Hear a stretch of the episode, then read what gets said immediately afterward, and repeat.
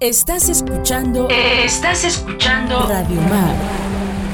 La señal de Santa María Huatulco.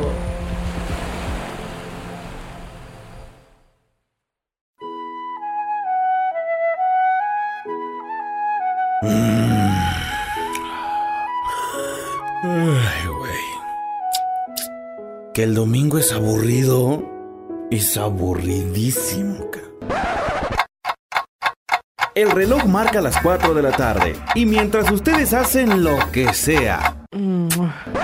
Sí, lo que sea. ¿Se va a hacer o no se va a hacer la carnita asada? Preparamos todo para que en las próximas horas sea un constante subidón. Y te enteres de cosas que no sabías. Apúntele bien. Sintoniza tu radio y escucha a Josué Villanueva y Abelardo Franco en Es Trendy. Nos escuchas en las estaciones del grupo FM Radios. Aquí comenzamos.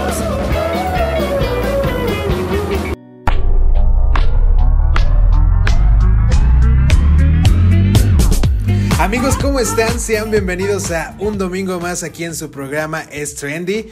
Y estamos muy felices de estar con ustedes como siempre. Está aquí mi queridísimo Josué, ¿cómo estás? Así es, pues también muy contento de estar otra semana más con todos ustedes y contigo Abelardo compartiendo este espacio. Ya saben, como cada como cada semana estamos aquí con los mejores chismes, la mejor información de todo lo que está pasando allá en el mundo. en el mundo, exactamente. Tenemos de verdad mucho de qué hablar, como bien dice Josué. Cada semana tenemos temas interesantes y hoy está variado. Hoy vamos a hablar de todo porque tenemos muchísima información, ¿no, Josué? Así es. Pues vamos a comenzar con un poco de música y la vacunación. Pues vamos a hablar de las aquellas canciones que más se pidieron durante la vacunación de COVID de 18 a 29 años en la Ciudad de México. Oigan, eso sí tengo que quejarme, aquí hace falta música. Josué ya lo había dicho y sí hace falta, de verdad. Sí, la verdad. Y también les vamos a contar un poco de este teaser que ya revelaron de Stranger Things de la cuarta temporada, que pues ya hay fecha, ya dijeron el año. Se van a ver, ya cuando salga la temporada, ya van a ser padres de familia, porque ya crecieron claro. mucho, pero les tenemos todo lo que sabemos hasta ahorita del teaser que salió. Así es, y hablando de series, pues que creen que Scarlett Johansson demandó a Disney por incumplimiento de contrato. ¿Y qué creen que Disney ya le dijo cuánto ganó y nos dice cuánto eres? Si quieren enterar cuánto ganó, ay, imagínense, ¿no? Unas cosas que no van a dar crédito, dijeron por ahí. Y también les vamos a contar este descubrimiento, la verdad es que es muy agradable. Eh, me, yo cuando vi la nota empecé a ver así como que los videos y me quedé viéndolos. De Xiaoma, el youtuber que aprende hablando... Eh, eh, los idiomas, que está practicando los idiomas, ha sorprendido al público al hablar varios idiomas y al intentar, por ejemplo, con el maya, con el yoruba y otras lenguas no tan eh, populares o tan conocidas como las que eh, normalmente tenemos a nuestro alrededor. Es buenísimo. Así es. Y también vamos a hablar, por supuesto, de esta mexicana que la sigue rompiendo, Eisa González, uf, uf. quien ahora interpretará a quien creen pues a María Félix en una película biográfica. Así que todos los detalles aquí se los vamos a decir. O tal vez no la va a interpretar porque ya hay un problema legal en medio. Por eso les digo que hoy entre demandas y cosas legales nos vemos porque de verdad... ahorita les voy a contar cómo está eso. Al parecer la estafaron e invirtió su dinero en una producción que no saldrá. También les vamos a contar de Gonzo de los Muppets. Pues ¿qué creen? Resulta que confirmó que se identifica como no binario. Pues se suma a la lista de personajes de la comunidad LGBT, TTT y Q más al infinito. Así es, y como ya habíamos hablado alguna vez aquí de la, esta última temporada de La Casa de Papel, que cómo iba a ser distribuida y Uf. para su estreno, pues ahora vamos a hablar del tráiler por fin de esta última temporada. Sí, que todo ya estamos esperando. Y también les vamos a contar de Who You Gonna Call, que es el nuevo tráiler. Traemos muchos tráilers, muchos adelantos de cosas que van a salir. El tráiler de Ghostbusters Afterlife, que debió haber salido desde el 2020, pero pandemia y de ahí que otra vez lo aplazaron, pero al parecer ya hay fecha final y les vamos a decir cuándo va a salir la película de los Ghostbusters. Así es, y por último una que es favorita por supuesto de Abelardo y es, vamos a hablar sobre este tráiler de la temporada final de Walking Dead que ya fue revelado. Uf, también muy, bueno, habrá que ver. Hay muchos comentarios de, la serie, pero pues les vamos a contar aquí los adelantos. Pero como cada semana les tenemos recomendación para que pues se entretengan un rato, eh, si tienen algún espacio para quienes estén de vacaciones, para quienes no también, siempre hay espacio para poder eh, ver alguna serie, alguna película, leer algún libro, escuchar algún podcast. Pero bueno, Josué, ¿qué nos vas a recomendar esta semana? Esta semana les les voy a recomendar una serie que ya es este, un poco atrasada, pero pues si no la han visto, se llama American Crime Story y es el caso de OJ Simpson, eh, de un... Eh, eh, me parece que en los 90 un asesinato de que cometió un jugador de de básquetbol, ajá. ¿Béisbol? ¿Béisbol? ¿No es béisbol? Ah, de, béisbol, perdón, exactamente. Y pues que mató a su esposa y a otra persona. La verdad es que fue muy controversial porque aquí a partir de esto se hizo famoso Robert Kardashian, que el papá de las Kardashian. El papá de las Kardashian. Muchas otras personalidades como Chris Jenner también, quienes estuvieron envueltos en, este polémico caso durante varios meses. La verdad es que es una serie muy muy buena, ya, ya había una vez había recomendado esta, pero el del asesinato de Versace. Versace. Ajá, exactamente, pues ahora, este es el de OJ, creo que salió antes del de Versace, pero este, se lo recomiendo, igual pueden ver el, el otro, son muy buenas, están muy bien ambientadas y pues, ¿qué podíamos esperar de este producto? Y viene, y viene el otro Crime Story. Ah, justo le mandaba a José hace unos días. El trailer va a tratar acerca del círculo cercano de la, del presidente de Estados Unidos, de la Casa Blanca. Está muy interesante también. Pronto saldrá junto con American Horror Story, que también ya sale el 25 de este mes de agosto, que también ya lo estamos esperando. Yo sobre todo. Y está muy buena también. Y miren, yo les voy a recomendar una serie de la que aquí hablamos hace en el 2020, hasta el año pasado, cuando salió, porque ya el tiempo es extraño, ya saben, pandemia, COVID, ya no sé. Claro. Y yo dije que esta serie no me había gustado tanto, a pesar de que yo soy súper comercial y a mí me gusta casi lo que sea y con que me entretenga ya está. Claro.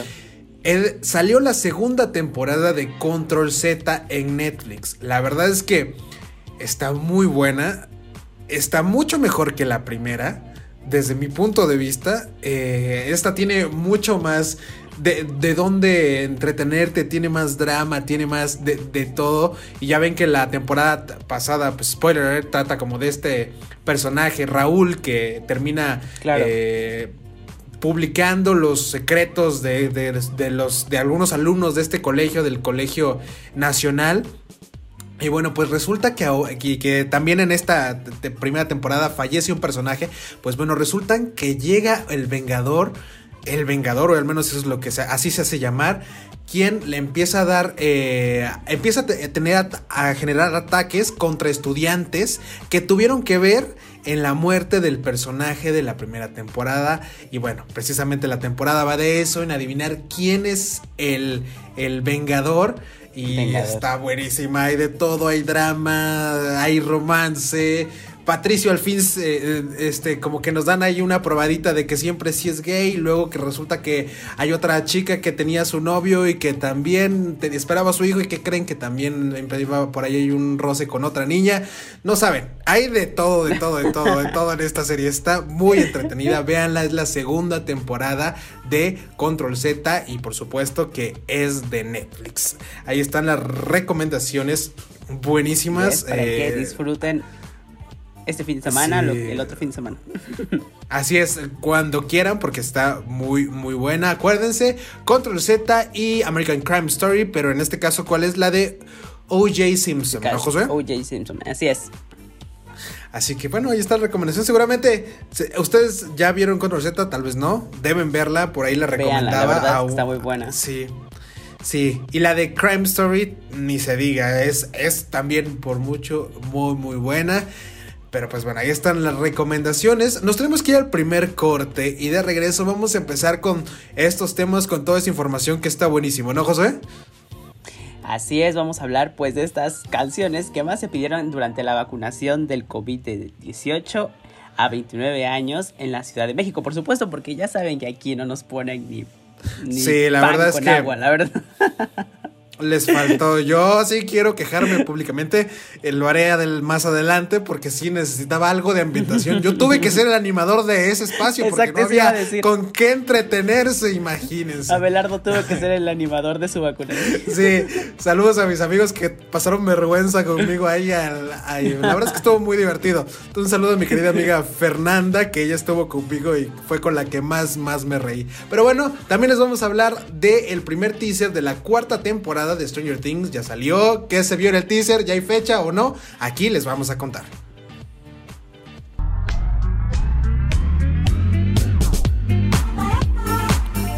Y esta canción fue la que faltó en la vacunación, que fue de las más populares, porque yo me vacuné, no había nadie más que una enfermera diciendo, dando las indicaciones eh, pertinentes, estuve sentado tratando de pues no sé, aunque sea de socializar un rato porque estuvo bastante aburrido, digamos, en ese sentido. La verdad es que no me aburrí, o sea, como que en general el ambiente era como serio, se hizo falta que nos pusieran a hacer zumba, no lo sé, que...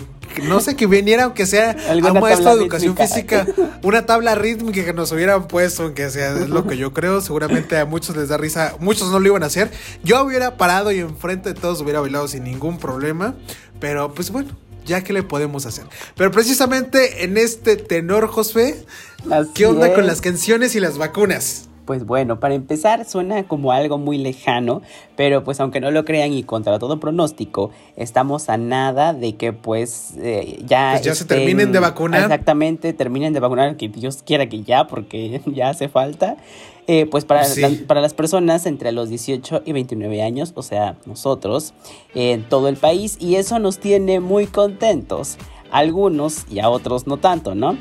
Pero desde que iniciaron las campañas para inmunizar a la población en nuestro país, hemos visto toda clase de cosas que hace la gente para festejar que pues por fin podrán estar tranquilos con el coronavirus. Al menos, más o menos. Y bueno, y desde, desde tomarse la selfie para el Facebook, que por cierto tengo una que no he subido, para presumir que ya fueron vacunados, hasta bailes y demás.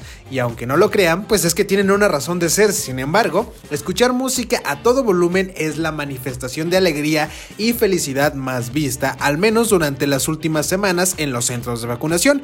Y ya lo vimos con los treintañeros, que hasta tuvieron botargas y toda la cosa. Ya ven que se volvió viral pandemia este osito que andaba ahí bailando. Pues, ¿qué creen? Al parecer la chaviza tampoco se queda atrás.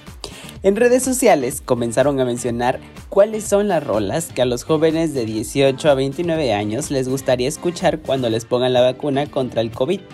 Ya saben, en Twitter y en Facebook podían leer de todo, desde reggaetón hasta rock, una playlist digna de una pachanga de aquellas. Pero lo que inició como un tren del meme en el Internet de las Cosas se les hará realidad y todo gracias al Instituto del Deporte de la Ciudad de México. Sí, y es que resulta que la institución chilanga a través del programa Ponte Pila abrió una convocatoria para que los chavos mandaran sus propuestas de canciones que quieren que suenen durante la vacunación y precisamente son las que han estado sonando y y precisamente faltó elegir la cumbia que se hizo viral, la cumbia de la vacunación, que aquí también les contamos. Y por supuesto que hubieron muchas peticiones, pero eh, lo más interesante fue la selección de artistas y la gran variedad de géneros que incluyeron. Entre ellos está One Direction, Zoe, Panteón Rococó, Natalia Lafourcade, RBD y más. Así es. Y pues bueno, aquí vamos a hablar un poco de esa lista de canciones que muy probablemente escuchen en todos los videos y evidencias que hay a través del internet mientras vacunan pues a nosotros los jóvenes de 18 a 29 años en la Ciudad de México. Casi ya no entras en el rango de edad, José. Ay, Abelardo, gracias por quemarme siempre. te agradezco. Ya sé, la neta no te hagas a ti, ya te tocó hacer dos rangos de edad, aunque usted no lo crea. Así es. Vacunadísimo estoy. Confirmen, amigos, por favor, confirmen. Pero sí, Miren, aquí tenemos como las canciones eh, que fueron las más pedidas y que sean las más eh, escuchadas durante la vacunación. Como número uno, hasta arriba tenemos Josué. Así tenemos mi favorita, que es por supuesto Agüita de Dana Paola. De verdad, no. Arréglame el alma de mm, Panteón Rococó. Bichota en el puesto número 3, por supuesto. De Carol G, claro. Ella, de Bosa. Y en el 2000 de Natalia Lafourcade. Fondo de bikini de León Leiden. Amo. El La agarro bajando de Gilberto Santa Rosa. Yo amo esta playlist. Labios rotos de Zoé. Esta es la mejor de todas. Me rehuso de Danny Ocean. Ay, yo sí sacaría mis lágrimas y me, desahogaría con esa canción que en su momento estuvo así en todos los antros también. Mis ojos lloran por ti de Big Boy no podía faltar. Y nada de Zoe. Así es también, precisamente les decíamos de One Direction, One Way or Another, de, de, esta banda ya desaparecida, extinta y que las Believers todavía creen que van a regresar. no creo. La siguiente es queda muy ad hoc con esta vacunación. Optimista Totalmente. de Caloncho. Peaches de Justin Bieber, que aquí ya les las hemos puesto. Así es. Y perdóname de la factoría en cuarta posición. No, hombre, yo sí de verdad que esa necesitaba esa canción en la vacunación. También Rebelde de RBD. Así es, Rosa Pastel de Velanova. Uf, no, hombre, buenísimo. Todas las canciones están muy buenas. Sálvame de RBD. Solo quédate en silencio de RBD. Todo de ti, de Raúl Alejandro, bien les decía que esa fue la que faltaba. Tusa de Carol G. Y Yo quiero bailar de Ivy Queen, que también es buenísima la canción. Y es que eh, también eh, la situación no paró ahí, pues el Instituto del Deporte de la Ciudad de México también armó una playlist eh, con, una, con estas canciones, las más pedidas, en, en alguna plataforma de streaming. En varias pueden buscarlas como las canciones de la vacuna, las canciones más pedidas de la vacunación. Y ahí está esta playlist de esas canciones que les acabamos de comentar, que está buenísimas, de verdad. qué, qué, buena onda esto de las canciones, ¿no? Así porque ya te puedes ir. Pero bueno, fíjate que ah, rapidito encontré hace unos días un tweet que, que decía que estaba una chica que mencionaba que ella estaba como muy molesta y muy en desacuerdo en esta actividad física que que están ah, realizando pues allí en la Ciudad de ¿Implementando? México. Ajá, con la vacuna, porque decían que le estaban haciendo como, como un circo, ¿no? Como para tapar algo. Y hubo muchas opiniones divididas en sobre que pues a veces no nos gusta nada, que si no hubieran hecho nada como acá, también nos estuviéramos quejando. Entonces... Soy 100%. dice, unos, incluso ponían que la actividad física después de la vacuna era, era totalmente... Como... Em, o sea, que no era positivo, que lo, ideal era no hacer actividad física mucha. Exactamente, otros decían que pues era para pues para eh, hacer un poco más liviana la espera, porque pues te tienen como en un tiempo ahí, ¿no? Como una media hora después de que te ponen la vacuna. Entonces, para calmar los nervios, porque hay muchas personas que en verdad van muy nerviosas allá a la vacuna. Sí, de eh, verdad, sí. Entonces yo, no sé, la verdad, desde mi ignorancia, quisiera decir que, pues, o sea, yo no lo veo mal. O sea, yo he visto a nadie que... ¿Cuál ignorancia? Desde tu nunca humilde opinión. Exactamente. Yo no lo veo malo. O sea, igual yo siento que estamos en un punto de que ya todo nos molesta o todo, no sé, queremos encontrarle algún sí, desperfecto, ¿no? Coincido totalmente. Pero pues no tiene nada de malo. La gente se pues se va a, ¿Cómo te explico? A despejar un poco de todo esta, de esta tensión que hay otra vez, o sea, porque la verdad es que es una tensión muy, muy, muy fea la que hay ahorita con este repunte de casos y pues ¿qué más hay? Pero este está, siento que esta ola está peor que las dos anteriores. Está peor, no sentimos. bueno, más bien, sí, líder está peor. Porque de verdad que sí. y bueno, y sí, al final yo creo que tal vez esta situación de la, de la, esta actividad podría aligerar un poco como esta espera de que se tiene, ¿no? De que llegas, te echas mínimo una hora esperando, ¿no? O, así, ¿no? Para lo que pasa, así como es mucha gente y así. Yo creo que está bien. Si algún doctor sabe, pues díganos qué onda, pero yo creo que, pues, además no es como que los pongan a cargar pesas, o sea, exacto, o sea, te ponen a bailar y pues sentado, cada quien baila como puede, ajá, o sea, incluso sentado, ¿no? Así que tranquilidad, por favor, no se estresen. Nos tenemos que ir a un corte y de regreso les vamos a contar de Stranger Things y el teaser de la cuarta temporada.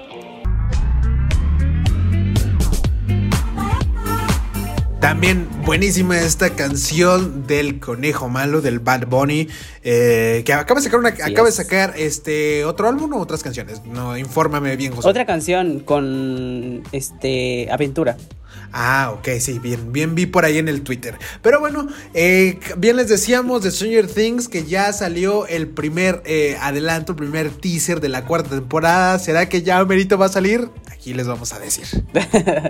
Así es, pues ya llevamos un buen rato, dos años para ser exactos, esperando la llegada de la cuarta temporada de Stranger Things, que es una de las series más exitosas de Netflix desde su estreno en 2016. Imagínense. En julio ¿Cuántos años? En julio de 2019 se estrenó la tercera temporada, esperando que su cuarta parte llegara en 2020, pero pandemia, pandemia digna de un upside down que atrasó demasiado los planes. Así es, y sin embargo, cuando pensamos que 2021 eh, estaba siendo también un año aún más complicado con todos esos retrasos, como lo que pasó con Peaky Blinders, The Witcher, también de Netflix, y es que llega un halo de luz que nos da un primer vistazo, y es que llegó el primer teaser oficial de Stranger Things 4. En este primer avance nos presentan algunos vistazos a temporadas pasadas que nos dan cuenta de la larga lucha que los habitantes de Hawkins, especialmente el grupo conformado por Eleven y Mike, han emprendido contra entidades peligrosas que vienen de una realidad conocida como el Upside Down. Así es, y es que este pueblo aparentemente aburrido donde no ocurría nada, se volvió el lugar más peligroso del mundo a partir de la presencia de las autoridades que forman parte de las agencias secretas del gobierno y que han estado realizando algunos experimentos que abrieron un portal a este espacio desconocido es, entre estas imágenes de temporadas pasadas se pueden ver algunas imágenes de Stranger Things 4, donde vemos que Mike, Lucas, Dustin, Will, Matt Max y nuestra protagonista Eleven, con todo y fleco, ya no son unos niños y su pues camino ha estado marcado por la tragedia y la pérdida. Y es que en el teaser que se nos no, no, nos muestran más bien como detalles específicos, pero sí nos revelan la imagen de los protagonistas y nos indican que las cosas pues están muy lejos de terminar, de terminarse pues en esta, en esta historia, ¿no? Y es que en un flashazo se puede ver a Hopper, quien se había dado por muerto al final de la tercera temporada, pero luego descubrimos que era un prisionero en Rusia y aquí ya le habíamos contado también. Así es, Stranger Things 4 estará de vuelta en 2022. Todavía no sabemos la fecha exacta, pero ya es seguro que este 2021 no estará disponible y tendremos que esperar hasta el próximo año para disfrutar de esa temporada. Sabemos que la tardanza se dio en una parte por los retrasos de la pandemia, pero si nada de eso hubiera ocurrido, Stranger Things habría tardado en volver. Sí, de por sí se tardan. Y pues es la razón, pues de acuerdo con los hermanos Duffer y el productor Sean Levy, es la temporada más ambiciosa de la serie y Netflix dio a conocer la noticia con este mensaje. Bueno, está al revés. Upside Down. Eh, nos vemos en el Upside Down. Stranger Things regresa en 2022. Así que esperar y a estar pendientes de las noticias que salgan de aquí al estreno que tienen pendiente y que de verdad ya nos surge porque ya van a ser señores cuando regresen a la serie, de verdad, ¿eh? Ay, sí, la verdad. la verdad, hace, rato me estaba riendo por, por lo que dijo Elisette la vez pasada, nuestra amiga Elisette, cuando estábamos viendo este el Dark, que dijo, ¿y qué va a aparecer Eleven? ah, totalmente, ¿eh? La, relación ahí, espacio-tiempo y esas cosas extrañas podría, podría pasar, no sabemos. Ay, no, amigos. Pero bueno, cambiando un poco de tema, eh, siguiendo con esta situación de las series, ¿qué, ¿qué creen que pasó? Que Black Widow ¿será que Black Widow? Suena como que Black Widow. Pues resulta que Scarlett Johansson demandó a Disney por Disney, dijera eh, este Holly, por incumplimiento de contrato, ¿no, José? Así es, y luego de un montón de retrasos y tras, esperar más de un año, por fin llegó a los cines de todo el mundo la película En solitario de Black Widow. Sin duda, el personaje de Scarlett Johansson merecía tener una cinta propia, pues a pesar de que lo vimos desarrollarse en otras producciones de superhéroes del universo de Marvel, ya era justo y necesario tener un proyecto donde pudiéramos explorar el pasado de este personajazo tan importante para los Avengers. Así es, y a pesar de que se estrenó simultáneamente en las salas de cine y a través de Disney Plus bajo el servicio de Premier Access, donde tienes que pagar para ver la película antes de que se agregue como contenido a la plataforma, ya saben, todo dinero. Pues la verdad es que le fue muy bien y en recaudación aquí les contamos que rompió récord en taquilla para hacer una cinta post pandémica y es que las cosas están sumamente tensas entre la actriz de 36 años, me acordé de este Leticia Lucía Méndez Pérez de 75, años de edad. y precisamente entre Scarlett Johansson y eh, la casa de Mickey Mouse. Tanto así que Scarlett Johansson decidió demandar a la compañía así como la escuchan. Pues resulta que este 29 de julio y de acuerdo con Variety, la actriz presentó un documento donde menciona que Disney incumplió con el contrato que habían firmado para este proyecto cuando el estudio estrenó, cuando el estudio estrenó la película de Marvel en Disney Plus y en los cines el mismo día, el pasado 9 de julio. Es por eso que estaría exigiendo una remuneración. Y es que la demanda fue presentada ante el Tribunal Superior de LA de Los Ángeles, donde los abogados de Johansson alegaron que el contrato de la actriz se incumplió cuando la casa de Mickey Mouse optó por no entregar la película, eh, no estrenar la película solamente en las salas de cine, una medida que según afirman redujo la venta de entradas para el spin-off de Avengers, tal cual, eh, pues esto fue lo que declararon los representantes de Scarlett Johansson, los abogados en la corte. Disney indujo intencionalmente el incumplimiento del acuerdo por parte de Marvel sin justificación para evitar que la señora Johansson obtuviera el beneficio completo de su acuerdo con Marvel, todo por calmar a los inversionistas de Wall Street y rellenar su cuenta de resultados, en lugar de permitir que su filial Marvel cumpliera el acuerdo. Y es que quizás estén preguntando cuál parte del contrato de Johansson fue la que Disney no respetó.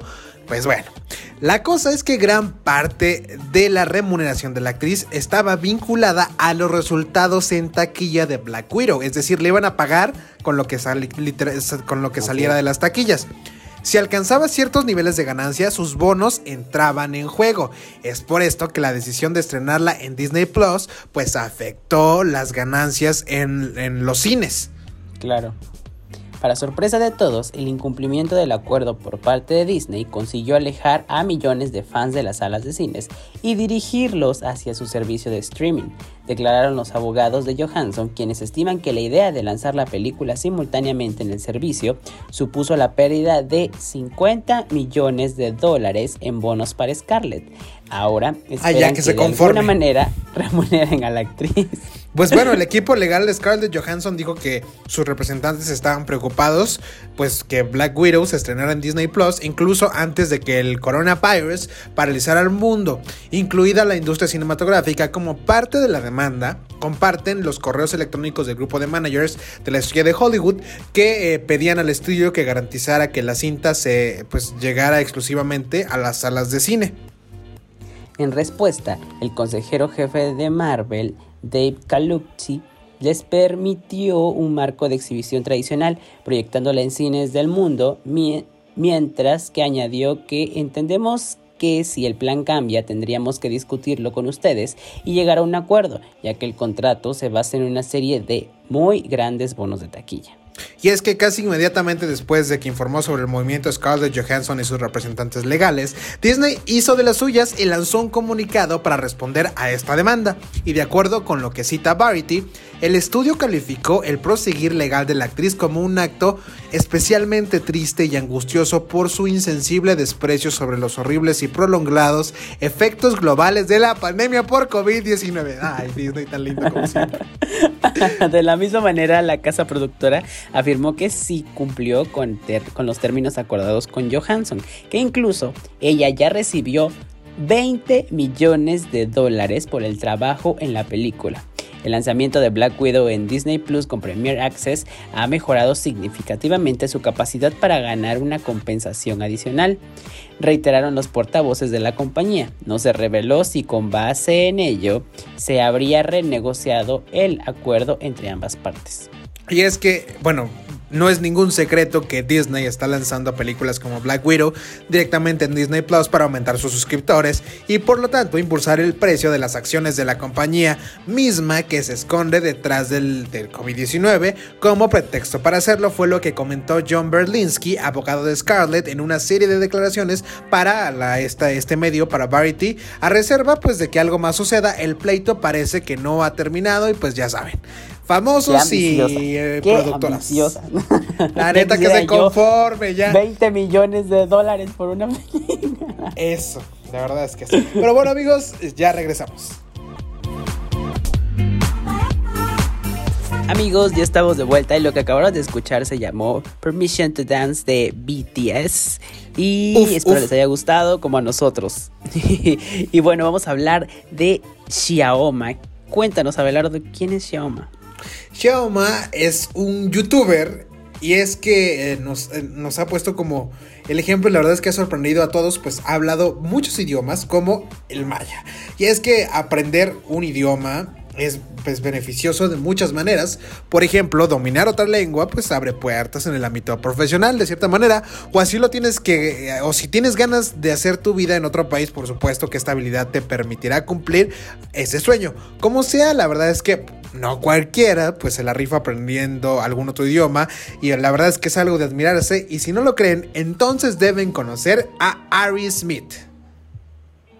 Este creador de contenido, conocido en la red como Xiaoma, se ha vuelto viral en internet y ha sorprendido a todo el mundo con sus videos. Y esto no lo decimos como una simple expresión de admiración, sino que literalmente él viaja por diversas partes del planeta y muestra que es un máster para hablar cualquier cantidad de lenguas nativas. Ay, sí, ¿eh? de verdad que sí. Y es que si aprender un idioma diferente tiene su chiste, ahora imagínense lo dificultuoso que puede ser entrarle a una lengua poco hablada. Eh, o hablada por dos o tres y es que parece una, una, tarea pues importante. Y es que sí lo es pero tampoco pues es imposible además hay que dedicarle tiempo. Y es que la prueba está en lo que hace Ari Smith un joven estadounidense que de verdad la está rompiendo en YouTube y en TikTok también a este peculiar creador de contenido, al que la mayoría conoce como Xiaomanik o simplemente Xiaoma, le gusta ir a dar la vuelta por el mundo y además de que obviamente turistea, graba las reacciones de la gente cuando de la nada comienza a hablar lenguas nativas de manera fluida. En sus entregas más recientes, él se acercó a unos comerciantes nigerianos y los dejó perplejos con su habilidad para hablar yoruba.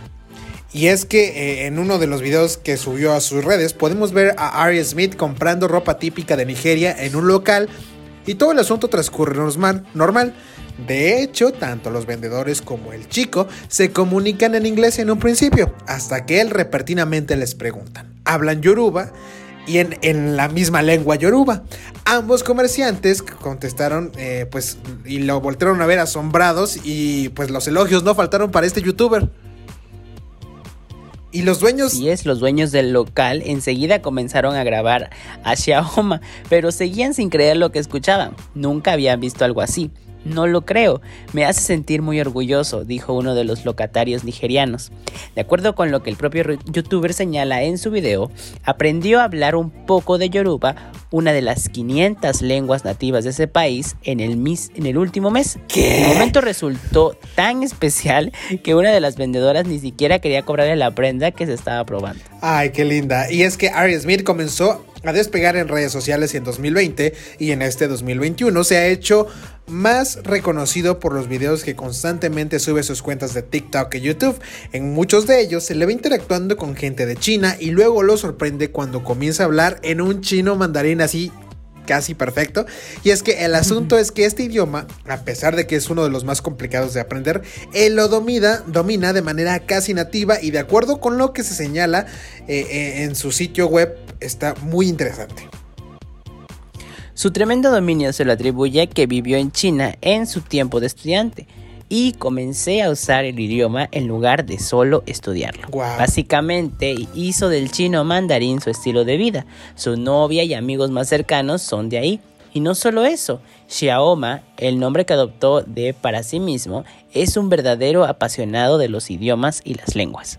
Y es que dando un paseo por sus redes sociales, pues se podrán encontrar con videos donde además del chino mandarín, eh, tiene conversaciones en punjabi, lengua nativa de la India, en latín, en maya, en español, en wolof, que es una lengua africana de Gambia y Senegal, y entre otros muchos idiomas. Así pues, pues pueden ver como estos videos en su TikTok o en su eh, YouTube, pero de verdad que es sorprendente, o sea, les digo, cuando yo vi la nota, Qué pues, me pareció interesante, ya sé, me pareció interesante y empecé a ver. Y de la nada llega como al barrio chino en Nueva York.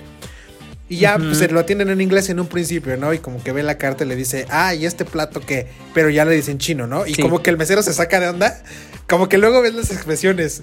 Y el Sí, mesero sí, así sí. de, ah, ok, ya le contesta en chino. Y los de la mesa de al lado, como que muy sorprendidos, eh, también son chinos, como que se voltean y, ah, es- y cada que él dice una frase, termina de decir una frase, se sorprenden cada vez más y ya al final le termina de tomar la orden, se va el mesero y la señora de al lado le dice, oye, qué bien que hablas chino, hablas mejor que yo, ¿no? Y él así de, ay, no, ¿cómo creen? Pues hablo ahí dos, tres, ahí bien, bien modesto Ajá, aquel. Humildemente. Humildemente, ¿no? Y así en varios lugares, por ejemplo, con el chino, con el maya, o sea, hay un video donde hace en Yucatán, en la selva, y dice que él no, no iba a ir a Cancún ni a ningún destino. Sí, sí, sí. O sea, de ese en ese en ese tenor y pues va y está me encanta porque hay una curandera que es, que es una cosa, es un personajazo esa señora, o sea, se pone a chismear ahí Ajá. y le cuenta de todo y es muy entretenido y muy pues interesante ver cómo o sea, y él se equivoca, por ejemplo, en el maya él se equivoca y como que lo corrige Claro. y él dice, ah, ok, y vuelve a decir la frase y ya la dice chido. Esa, ya ven que mucha gente dice que esa es la clave, hablarlo aunque, y que no te dé pena, aunque te equivoques, lo vas a ir mejorando. Exactamente. Sí, porque, ay, no, imagínense, amigos, uno con el inglés apenas si puede. la verdad, sí. Eso. Yo, Y la yo, neta. este hombre ahí está hablando maya. Sí, la neta es que ya sé cuál es la fórmula para que pa- pase bien mi nivel de francés. Me voy a París, la neta, sin ningún problema. Exactamente, ese es, Sí, por ahí- eso es lo que nos está faltando. Sí, la neta, nos está faltando irnos a, a Estados Unidos, no sé, a- a Reino Unido, a París, a Francia, Claro. cualquier ciudad de París. Digo, de París, ahora, Exacto. de Francia. Saludos a, a nuestra amiga este Enid, por favor, ojo, ojo ahí, la Ojo neta, porque ahí. ya vas muchas veces a Estados Sí, Unidos. ella se la pasa inglés. Y le da vergüenza hablar. Hasta español le da vergüenza hablar a mi amiga. Exacto. No, de, qué- de verdad que interesante. Yo recuerdo que en la secundaria tenía una compañera eh, que, que hablaba, eh, habla, pues creo que así, este, porque ya COVID y ya no sé. Pero eh, habla eh, zapoteco y me estaba enseñando como que los números. Ya ven que aquí en Oaxaca pues hay como varias, varios idiomas igual. Y al menos en- Claro. en, esta zona eh, hay como zapoteco, ¿no? Que es como el más popular. Está el mixteco, el chatino y algunos otros, pero pues el, el- el- creo que, bueno, me- tal vez me equivoco, pero pues creo que de los más hablados es el zapoteco en el estado, ¿no? En el istmo que hablan así, Claro. pocho, pero versión zapoteco, ya saben, o sea, como que Exacto. meten palabras en zapoteco dentro del Claro, español, claro. que está pues muy, muy chido, ¿no? Qué, qué gran habilidad de este personaje. Pero yo creo que el secreto es ir y hablarlo. O sea, sin que te Por dé... supuesto, rodearte, empaparte de todo, así de, Sí, la verdad es de que todos sí. los que hablen ese idioma. Ay, sí, pero bueno. Vean su contenido, se llama Shiaoma, como la marca de teléfonos, pero en vez de esa es Shiaoma. Y ya está ahí en, en YouTube y en Twitter y en Instagram y en todas las redes. Pero nos tenemos que ir a un corte. Y de regreso, uff, este chismazo también está bien bueno. No saben todo que les tenemos que contar, ¿no, José? Así es, pues nuestra Eisa González, que interpretará, según a María Félix, en una película biográfica.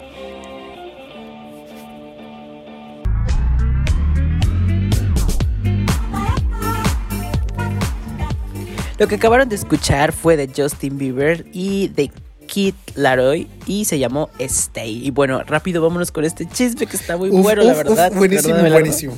Y es que pues, seguramente ya debieron haber visto que eh, pues Eiza González salió ahí la nota de que iba a ser quien interpretaría a la doña en una serie, en una película biográfica. Y es que esta actriz ya lleva unos buenos años en Hollywood participando en proyectos de alto perfil y la queso dijera este inventadas arroba inventada punto inventada y es que eh, pues en ese sentido en, el mapa internacional se ha puesto muy muy muy eh, importante ha estado en eh, proyectos como Baby Driver con como Alita Battle Angel Hobbs Shaw Godzilla vs. Kong y uno más de sus aclamados trabajos es en I Care a Lot y ahora en lo que se podría convertir en su proyecto más destacado bueno, no sabemos todavía. La actriz anunció que dará vida a María Félix en una cinta biográfica.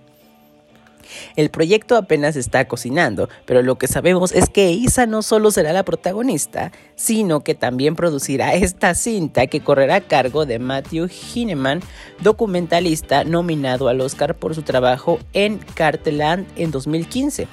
Aún no tienen un guionista, pero Deadline reporta que están buscando un escritor de ascendencia latina para realizar el trabajo. La tenacidad y fiereza en la, forma, eh, eh, forma en, la que María atravesó algunas eh, situaciones de adversidad ha inspirado a muchas personas también. Me siento muy honrada de interpretarla y traer su voz e historia al mundo, dijo Eisa González, de acuerdo con el mismo medio constantemente, María vivió bajo sus propios términos mientras que el mundo pues trataba de dominarla. Siempre he creído que su vida debe ser vista por todo el mundo para que la gente aprenda cómo se debe representar a las mujeres exitosas, fue lo que comentó Eisa. Así es, pues como les platicamos, Eisa ya lleva un buen rato en la meca del cine dentro de proyectos que han sido un éxito comercial y de críticas. Todo comenzó cuando fue elegida por Robert Rodríguez para interpretar en From Dust Till Down a Satánico Pandemonio, personaje clave en la carrera fílmica de Salma Hayek. Y es que de ahí le han seguido varios títulos bajo la dirección de Edgar Wright, Robert Zemeckis, entre otros, sin dejar de lado proyectos independientes de la mano de Alice Waddington o Alexandra McGuinness, como Paradise Hills eh, en y She's Missing eh, que es otro eh, proyecto, ambas de 2019. Y bueno, al parecer próximamente estrenará un filme junto a Michael Bay. Por eso no nos sorprende que haya tomado este proyecto apostando también por su producción para llevar a la pantalla la vida de una de las más grandes actrices mexicanas de todos los tiempos, que asimismo se convirtió en un icono femenino en toda Latinoamérica. Y esta sería la primera vez que para el patrimonio eh, de María Félix se involucra pues eh, en esta historia. María de Los Ángeles Félix Güereña nació el 8 de abril de 1914 en Álamos, en Sonora. De ascendencia yaqui y vasca, contrajo matrimonio en Jalisco donde se rumora que conoció a quien se convertiría en una de sus más famosas parejas, Jorge Negrete. Así, llegada a la capital mexicana a finales de la década de los 30, sin unas primeras intenciones de involucrarse en el cine, comenzó a tomar clases de actuación, baile y canto que le dieron su primera oportunidad fílmica en 1943 en El Peñón de las Ánimas de Miguel Zacarías junto al mismo Negrete. La neta, y se conocieron, que no digan que no. Así empezó su camino para convertirse en una de las más grandes actrices de la época de oro del cine mexicano, con títulos como Doña Bárbara, la Mujer sin Alma, Enamorada, La Diosa Arrodillada, Maclovia, Tizoc y más. Trabajó con actores muy destacados de la época como Pedro Infante, Pedro Armentaris, Arturo Córdoba y directores como Fernando de Fuentes, Roberto Gabaldón, Emilio Fernández, Ismael Rodríguez y más. Pero bueno, esta es la información que ha salido de Is, es lo que, lo que ella dice. Pero lo que creemos es que le robaron su dinero porque, ¿qué creen? No tienen los derechos para hacer eh, una película de, la doña, porque miren, les voy a contar. Hasta mis notas traigo para que les cuente cómo está la cuestión legal. Resulta que Luis Martínez, Luis Martínez de Anda es el eh, es quien tiene los derechos de la doña. Él es el que puede explotar su imagen, puede hacer una serie, puede hacer lo que quiera. Hay un contrato que firmó con Televisa en el que puede pues explotar la imagen, pero solo la imagen como en un personaje, pero no puede hacer una serie de, María Félix, digamos. Este es el único contrato que existe.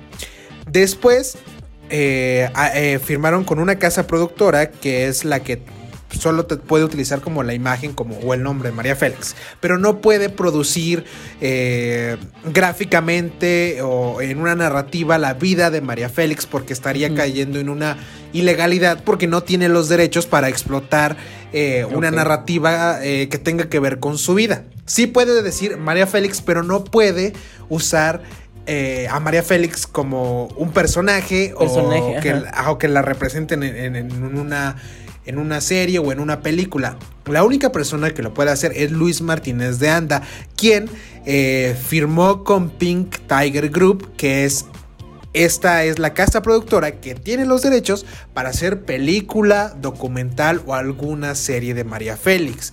Esta productora, que es Linden Entertainment, que es eh, la productora con la que está asociada Isa González, que es con quien ya invirtió, pues dice tener los derechos. De momento ya salieron, ya salió eh, Guillermo Pous, ya saben, este abogado famosísimo de Juan Gabriel, ahora de, de también de, eh, de, La Doña y de muchos otros famosos, que ya es más famoso incluso que los famosos. Eh, dijeron que iban a mandarle un, apercibimiento para decirles, oigan, eh, ¿qué están haciendo? Porque no tienen los derechos y si le siguen va a haber demanda. Y lo que creen es que pues Aiza pues ya invirtió dinero y pues que creen que no se puede hacer y al parecer pues ya ahí se quedó el dinero. Y bueno, en esta situación se encontraron a, a su mamá, a la gran y conocida Glenda Reina saliendo de Televisa y ni una palabra dijo, solo dijo, no voy a hablar, ya saben que no de declaraciones y se fue. Y se encerró en su carro y hasta se olvidó la llave del carro. Y este, sí, no, no saben. Y luego llegó el ballet así a tocarle la ventana de, oiga señora, su llave, su llave. Y la señora, no esté tocando mi ventana, por favor. Y él, no, no soy reportero, su llave, señora. Y ella así de, ah, ok, ya bajó el vidrio y ya como que se fue. Pero no dijo nada al respecto, ya no ha dicho nada e Isa, pero pues no sé, a ver, a ver qué pasa con todo esto. Su mamá como que igual siempre se ha mantenido como al margen, ¿no? De, de Pues también es un representante. Ajá, entonces yo creo que pues sabe perfectamente que no es el momento de de, hablar. Exactamente, pero ya en su momento nos dirán.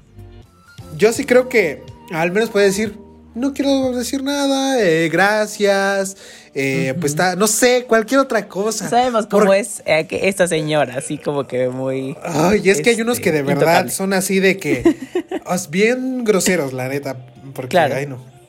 Y luego cuando quieren promocionar sus obras de teatro, sus películas o lo que sea, ahí sí están, vengan, pélenme por favor, necesito difundir mi información. Pero bueno, a ver qué pasa con, con Isa González, a ver si no la demandan.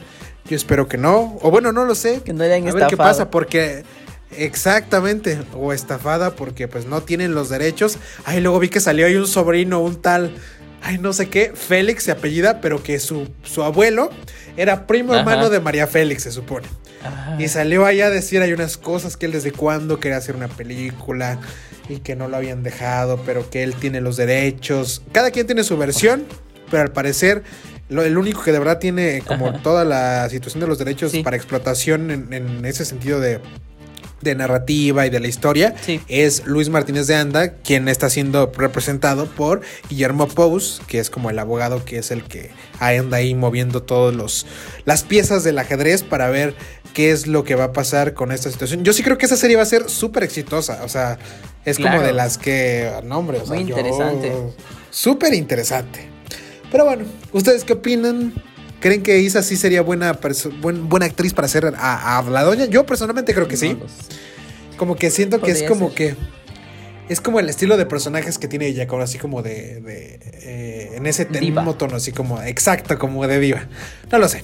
Pero bueno, amigos, nos tenemos que ir a un corte y de regreso les vamos a contar que los de los Muppets de Gonzo, que resulta que se identifica como no binario. Y la cuarta temporada, ahora, cuarta no, el teaser de la última temporada de La Casa de Papel. Bad Habits fue lo que escuchamos de It Sheeran y espero les haya gustado. La verdad es que esta playlist está muy comercial y muy Ah, la hice yo, este, ¿verdad? Muy Sí, pop. sí, Alex. Eh, yo ya sabía que tú no ibas a poner esas canciones, no te preocupes. Gracias por dejarme en evidencia. eh, La verdad es que están muy buenas. Que muchas gracias. y bueno, vamos a hablar sobre esto que está sucediendo con Gonzo. La verdad es que he visto muchos memes muy buenos, pero vamos a hablar primero de, de qué está pasando con Gonzo. ¿Qué onda con Gonzo? Pues desde que aparecieron eh, por primera vez en televisión, a mediados de los 80, los Muppets, sobre todo en su versión de Babies, han estado en las vidas de muchos de nosotros para enseñarnos unas cuantas cosas a los más pequeños del hogar y también a los adultos, por supuesto. Sin embargo, a través de esas marionetas tan entrañables también podemos ver el reflejo de la sociedad y, eso lo vemos, eh, lo, más bien lo podemos ver en esos momentos porque Gonzo nos dio pues una lección de gran eh, pues de aceptación y de género. A este pequeño monstruo azul siempre lo han mostrado y dado por sentado, pues que es un hombre. Pero el propio personaje dijo que las cosas no son así. Resulta que hace unos días se, se transmitió un nuevo episodio de la serie animada que actualmente se puede ver en el canal de Disney Junior, en donde en un segmento de Miss Peggy la otro personaje organiza un baile bastante elegante en el cual todos deberán buscar la manera de vestirse impecables para tal ocasión. Y es justo en ese momento cuando Gonzo dice que quiere usar un vestido. La cerdita le dice que las chicas llevan vestidos y que los chicos irán vestidos como caballeros. Por supuesto, esto no lo toma para nada bien porque considera que no lo dejan expresarse tal y como es. Pero en ese momento entran Kermit y sus amigos, quienes le responden que ser un caballero es genial, pero obviamente se siente triste por todo esto y se va.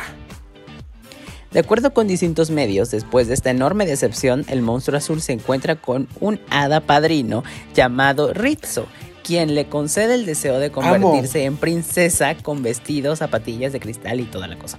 Al final, el grupo de Muppets se la pasa bomba y comienza a hablar de la misteriosa princesa que llegó al baile para darse cuenta de que es el mismísimo Gonzo luego de que revelara su identidad.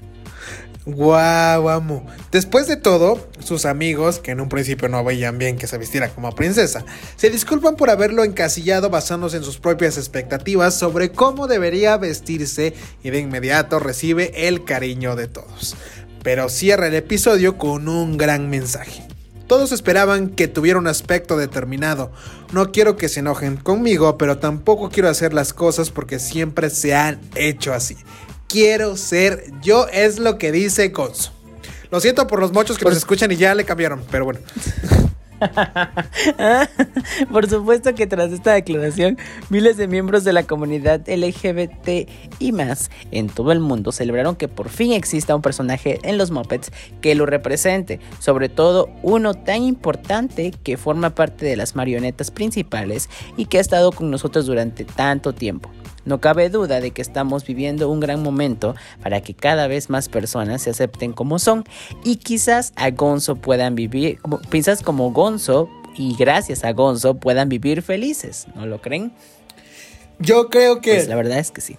sí. O sea, pongamos que sí lo quieren hacer comercial y todo inclusivo y lo que quieran. Sí, claro. Pero bueno, al final dejan este mensaje, ¿no? De pues al final Gonzo quiere ser como él se siente y no como los demás esperan que sea, ¿no? Claro, Rapidísimo. porque- Bueno, Ajá. ajá. es que Termina, continúa. termina, termina. Es que ahorita justo recordaba en ese sentido que ay, ubican este programa que ya tienen 25 años al aire que se llama eh, Netas Divinas, donde sale Natalia Sí. Telles. Invitaron a Maki, una ahí argentina, ¿no? Que pero pues ya es como Ah, sí. como mm, tiene algunos años ya además, ¿no? Y pues eh, eh, Natalia Telles pues está más joven y pues ya ven que es media ahí eh, Claro. feminista y la situación.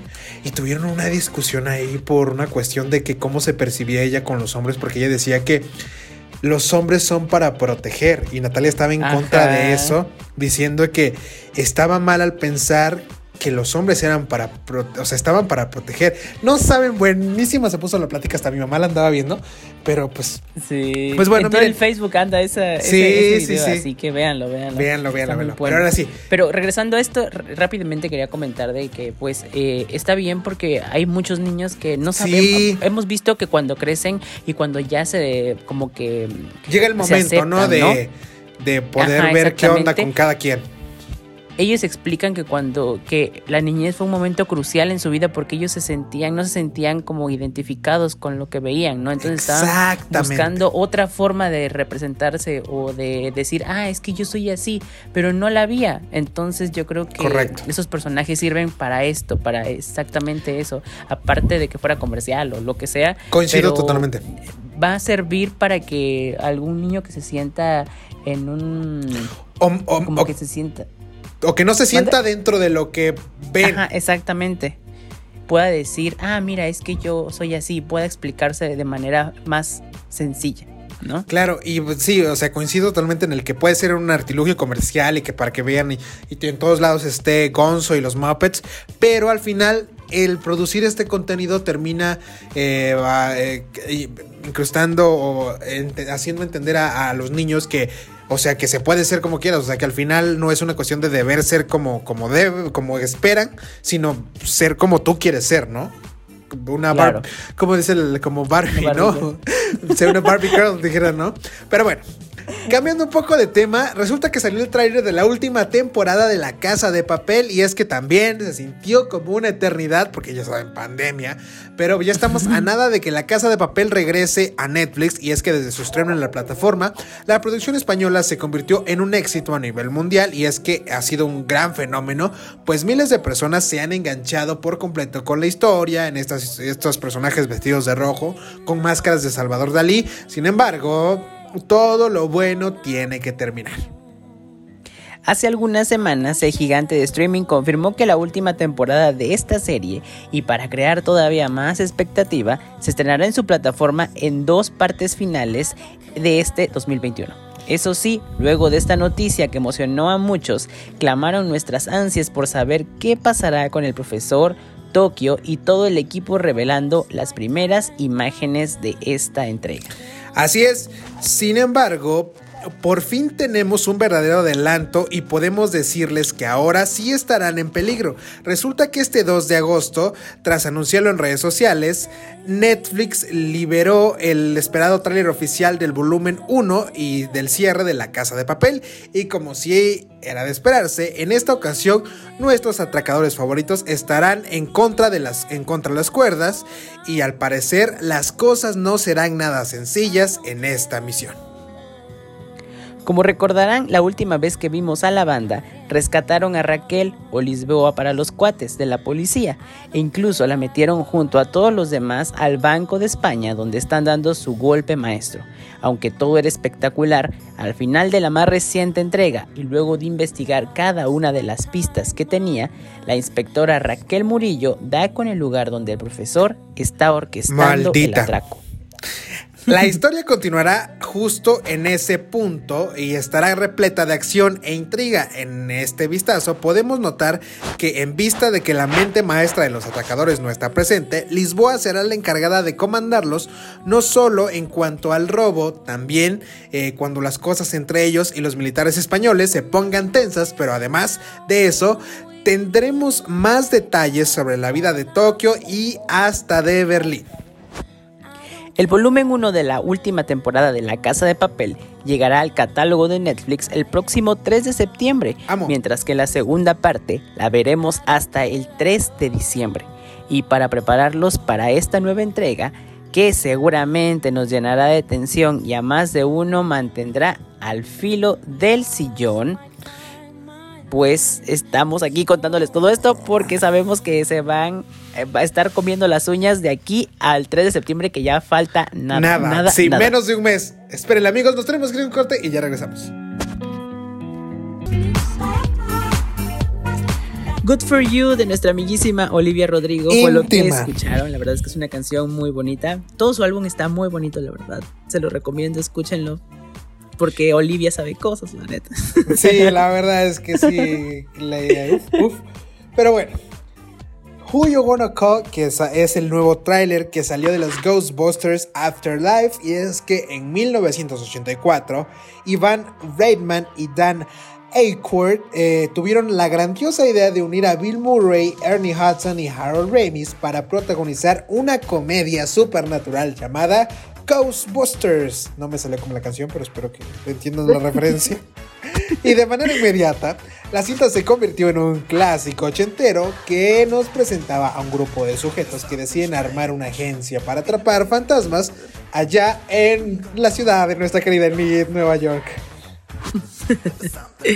Sigourney Weaver, una mujer que venía del drama de ciencia ficción y terror conocido como Alien, también formó parte de un elenco memorable. Ghostbusters tuvo una segunda entrega para 1989, cuya historia la volvió a escribir Aykroyd junto a Ramis dirigida por Reitman. Así es, y parte del enorme éxito de esta cinta, para ser justos, fue la canción original de Ghostbusters de Ray Parker Jr. Y si todavía hay alguna duda de su trascendencia, también se escribió una serie animada de la misma década que llevó a más generaciones la historia de los Ghostbusters. Por eso, no fue de extrañarse que en medio del confinamiento por la pandemia del COVID-19, Josh Hatt haya reunido al elenco principal de la cinta. Ramis murió en 2014 para recordar la primera producción de Ghostbusters. Hasta Larkin apareció en esta reunión en un final sorpresa. Si no lo vieron o quieren recordar cómo se puso este reencuentro, pues aquí les vamos a platicar todo lo que pasó. Así es, y es que Rainman apareció junto a Aykroyd, Murray, Hudson, Weber, Annie Potts. Como sorpresa, también formó parte de la reunión Jason Reitman, el hijo de Evan. ¿Por qué? Porque él es el encargado de dirigir Ghostbusters Afterlife, una secuela que sale a más de 30 años de la original y tendrá en su elenco a los originales Peter Bankman, Ray Stantz, Dana Barrett, Janine Melnitz y también a Winston Sedmore. Ghostbusters Afterlife nos presenta a una madre soltera que se muda con sus dos hijos a un pequeño pueblo de Oklahoma. Estos dos niños con el tiempo comienzan a descubrir que en el pueblo se guardan varias criaturas y fenómenos aterradores y que de alguna manera tienen que ver con el legado de los Ghostbusters. Así que deberán tomar cartas en el asunto para rescatar la historia de los cazafantasmas.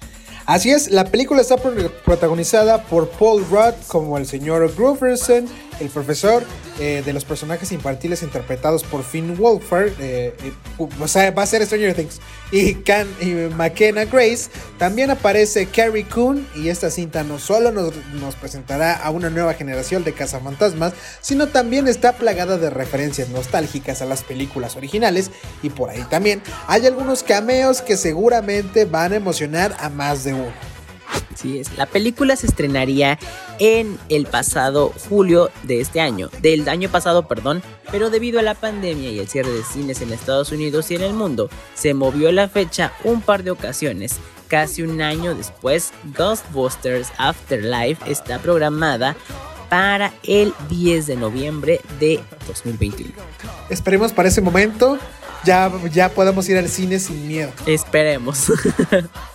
Pero bueno es, que se ve muy interesante, promete mucho. Yo creo que Finn Wolfer este es este Mike, se llama, ¿no? En, en Stranger Things. Eh, o sea, es como que. Y ves que ellos se disfrazaron de, los Ghostbusters.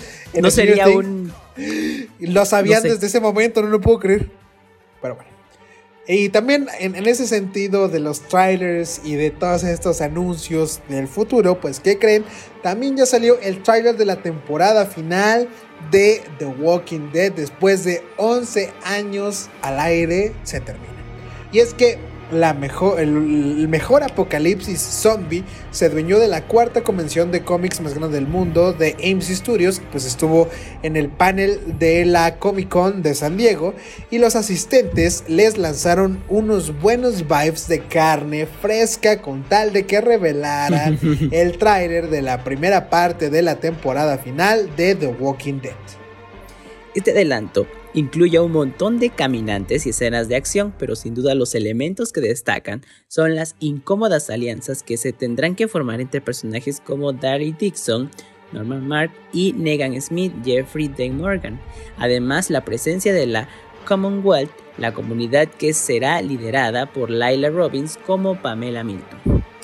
No huyas a ningún lado, que falta poquitito para que la horda zombie llegue a sus dispositivos, pues se tiene planeado que la, temporada 11 de esta exitosa serie basada en los cómics de Robert Kirkman se estrene el próximo 22 de agosto. Y aunque como siempre en nuestro país tendremos que esperar un poco más, a menos de que seas suscriptor del canal de streaming. La mala noticia es que los 24 capítulos destinados a la temporada final de Walking Dead nos las osificarán en tres partes de 8 capítulos cada uno. Y pues así no se vale, ¿no? Aunque el misterio también tiene su propio encanto.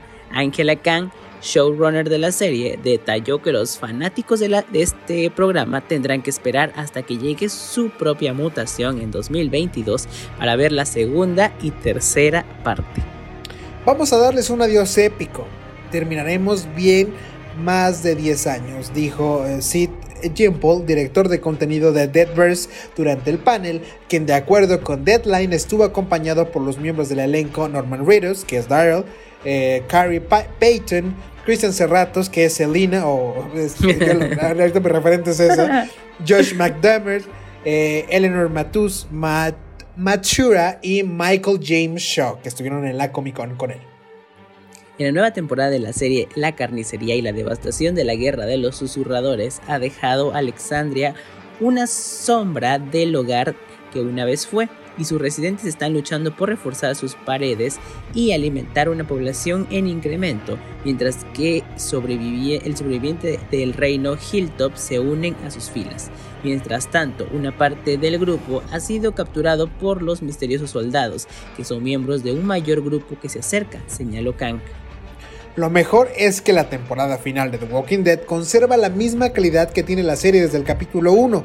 Los, los fanáticos, pues la verdad es que pueden confiar que en el terror, eh, en el suspenso, en el misterio, la adrenalina y la acción, pues que van a permanecer intactos, al igual que la sangre, la traición, la caracterización de los tenebrosos zombies, que en cualquier momento pueden salir de la pantalla para dar una buena mordida. ¡Qué emoción!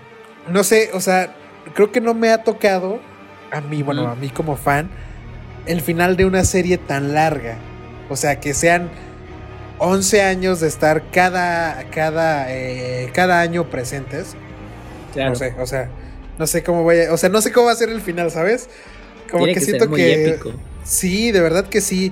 Porque yo creo que en esta temporada final van a regresar muchos fans que se fueron en las otras temporadas, ¿sabes? Porque ya es, ya era como una situación de que ya nada más estaban dos del cast principal y ya era otra cosa y era guerra entre ellos, ya ni los zombies importaban ni nada.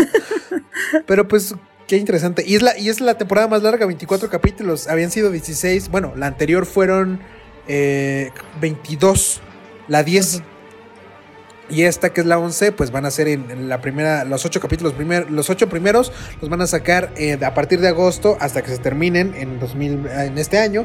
Y de ahí las otras dos partes las sacan en 2022. Así que, uff, eh, nos tendrán ahí un rato pegados a eh, viendo AMC o alguna otra plataforma. Ya saben que hay muchos lados por ver. Luego las tiran. Sí, e, eso, pero las regresan. Por ejemplo, esto de que sacaron American Horror Stories nada más para Estados Unidos, no, hombre. O sea, hay muchísimos fans en toda la demás parte del mundo. Y pues, ay, hace rato también un meme buenísimo que decía Ryan Murphy viendo que toda Latinoamérica ve sus capítulos en Telegram y está un, personaje de American así todo enojado. la neta, pero bueno. Ay, sí. Qué falta de estrategia mercadológica. Porque, o sea, por ejemplo, si se hicieron con Olu, que es la plataforma, Olu hubiera eh, o si hubiera estado disponible para más países, pero bueno. Qué pérdida de dinero tuvieron, la neta. Yo si hubiera pagado mi mes de Hulu nomás para ver American Horror Stories. Y eso que dicen que no está tan buena, pero bueno. la verdad es que he visto comentarios así, pero bueno, al final es un eh, spin-off. Yo la verdad espero más de la temporada que sale también el 25 de este mes. Pero bueno, nos tenemos que ir a un corte y de regreso las embarradas de la semana. A ver, a ver, ¿qué pasó aquí? Funcionario de la 4T en Quienes quieren las mentiras, admite que sí subió la luz 20%, pero que no exageremos. Ah, bueno, pues está bien.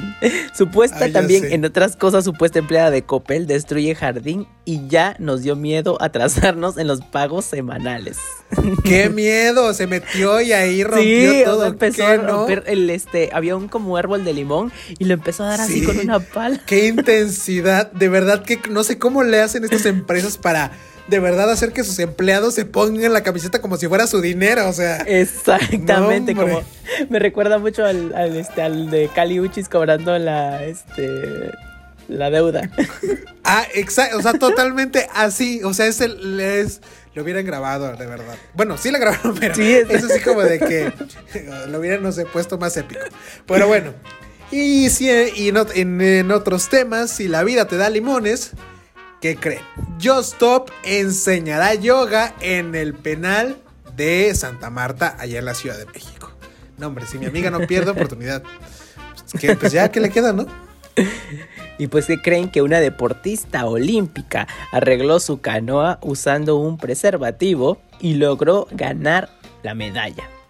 Amo, pues le puso un condón ahí a la fuga que tenía, ¿no? Y ya como oigan, que se como tapó. también. eh, ah, exactamente, y ya no sé, no.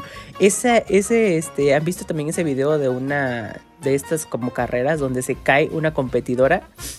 Y parece que, o sea, pues ya tiene todas las de Ah, ya y gana. sé cuál. ya sé cuál está, nombre. O sea, se cae y se- obviamente se queda hasta el Sí. final y empieza a correr y a correr Pero y me a encanta correr y a porque correr. le ponen en el título del video, si me caigo, ¿cómo decía? Si me caigo por... Ya saben, No, ya sé, no, ¿no? ya es, ya es la frase de Jenny Rivera. Ajá, sí, por me levanto, caigo ajá. por ching. No me levanto. Literal, sí. Soy 100% la neta. Somos, somos.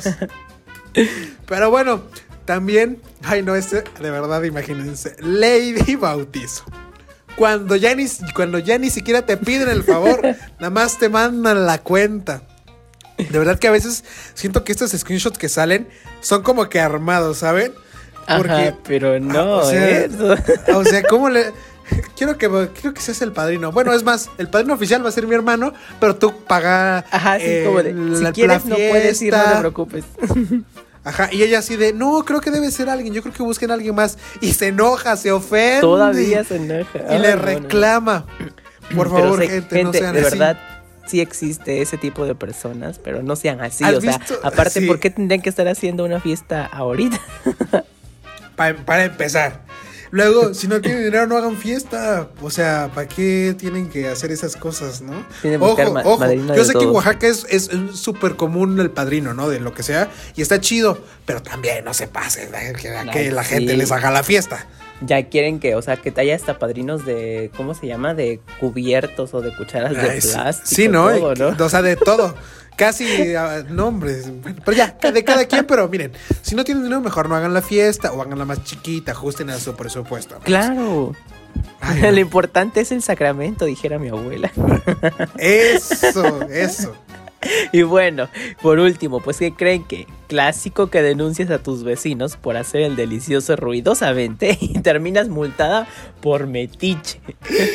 Soy 100%. Imagínense cómo pudo, o sea, pero el, la- el justificante fue aquí de que ella este, irrumpió la intimidad de, de- de estas Es que- personas. Es que miren, o sea, esto pasó en España.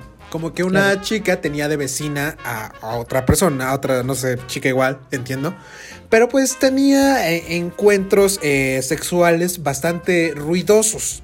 Y pues ya era como recurrente y ella pues se quejó. Ya se hagan de cuenta que fue a un programa en la tele y fue a decir que su vecina... Y bueno, aquí el error fue que esta persona puso, mostró el edificio, mostró la entrada del departamento Claro. de la vecina ruidosa y los ahí en la tele también le echaron ahí sus comentarios, pues ya saben, Sí. pues ¿qué creen? Que demanda a la vecina ruidosa por eh, invasión a la privacidad y pues es que hicieron una invasión y los multaron con 10 mil euros, no solo a ella, a la televisora también por andar Ándele, por este, ahí exacto, siguiéndole al chisme. Exacto, echándole leña al fuego. Ay, amigos. Eh, pues hay que cuidar cualquier situación legal porque ya saben que hoy en día se puede mandar por lo que sea y pues, Claro. cuídense.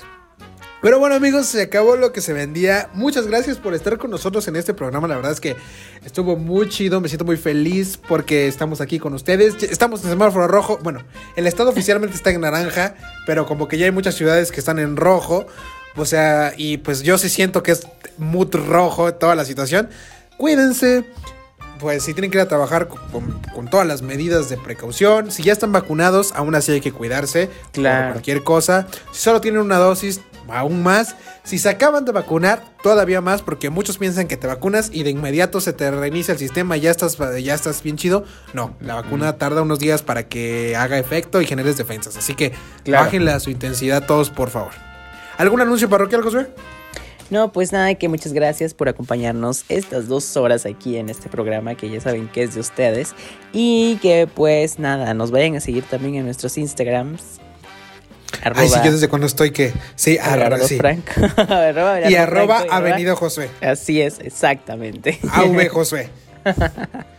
Ahí verán todas las ridiculeces que luego hacemos. Ahí luego les cuento de un picnic que se hizo hace unos días en casa de no.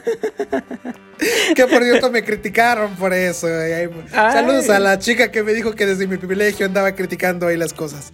Y la verdad es que está bien. La Pero verdad es que solo hablan por hablar. Sí, la verdad es que sí. Pero bueno, amigos, muchas gracias por acompañarnos. Eh, gracias al grupo FM Radios, a todas las estaciones que nos transmiten. Mi nombre es Abelardo Franco. El mío José Villanueva. Y, Y esto... esto Es trendy.